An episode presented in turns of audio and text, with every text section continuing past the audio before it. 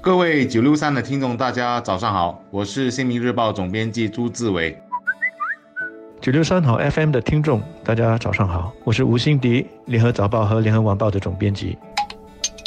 今天谈的课题符合清明时节，就是焚烧冥纸的问题。我在去年陪着妈妈到自都安拜祭外公外婆时，就曾经和妈妈有过这样的一个讨论。拜祭先人就一定要焚烧冥纸吗？难道鲜花就不能代表我们的诚心吗？我得到的回答是，这是传统，也是习俗，大家都这么做。关键是这样做以后，后人会觉得心安，因为先人收到我们的心意了。我尊重母亲的说法，也不会去质疑其他人也这么做，因为我知道包容，明白一年一度清明祭祖对他们的重要性。然而每个人的包容度不同，焚烧冥纸的烟灰冲天，一些人可以理解，一些人可能就受不了了。所以法与情就要取得一定的平衡。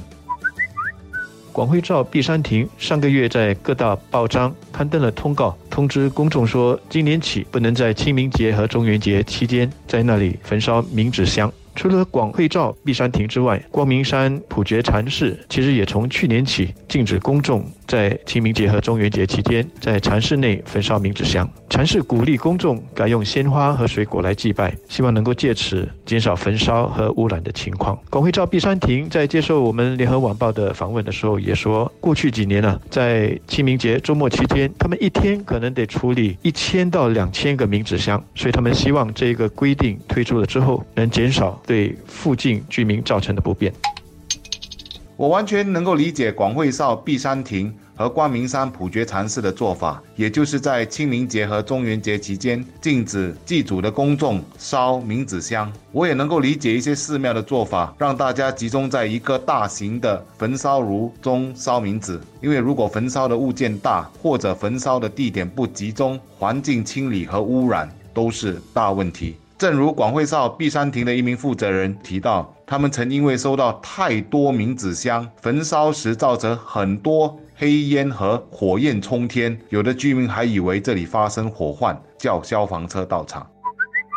不过这里要强调两点。第一，这个规定是针对那些大件的、用厚纸皮制成的，而且里面装着纸质的衣服、日用品的冥纸箱。另外呢，这个规定只是针对清明和中元节期间，其他的日子不受影响，所以它并不是全面的禁止焚烧冥纸。碧山亭和光明山普觉禅寺有这样的规定，都是从环保的角度出发，值得表扬和鼓励。但我们也要意识到，我们在讨论这个问题的时候，其实它不完全是一个环保的问题，它更触及了一些人的信仰习俗。所以大家在讨论的时候，应该要有敏感度，要懂得彼此谅解、彼此尊重。需要避免的就是我们在讨论的时候，随便去给别人扣帽子。比方说，那些提倡环保的人，就应该避免去指那些想要继续焚烧冥纸的人，说他们不懂得爱护环境，不会为别人和地球着想。因为我们可能不知道，他们平时很可能是很热心的支持垃圾分类，他们在购物的时候会自备购物袋，更不会随地乱丢垃圾。所以不要这样批评人。同样的，想要继续焚烧冥纸的人，也不要一下子就无限上纲，说别人不懂得包容。更严重的。甚至说人家不尊重你的宗教信仰自由，人家在打压你的宗教等等，这样的讨论方式对社会的和谐共处并没有帮助。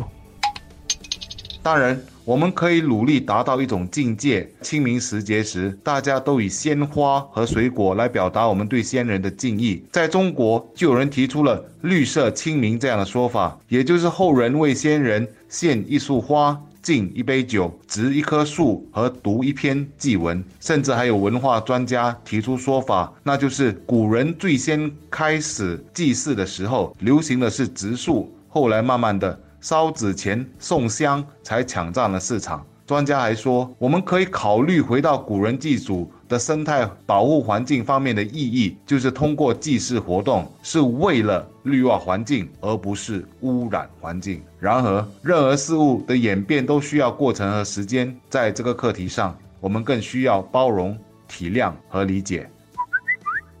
所以呢，要改变习俗，要改变传统的做法，需要时间，需要耐心，需要换位思考。大家在讨论问题的时候，要多一点包容，多一点体谅。而我这么说，不光只是针对烧不烧冥纸的讨论，而更应该引申到其他各种课题的讨论。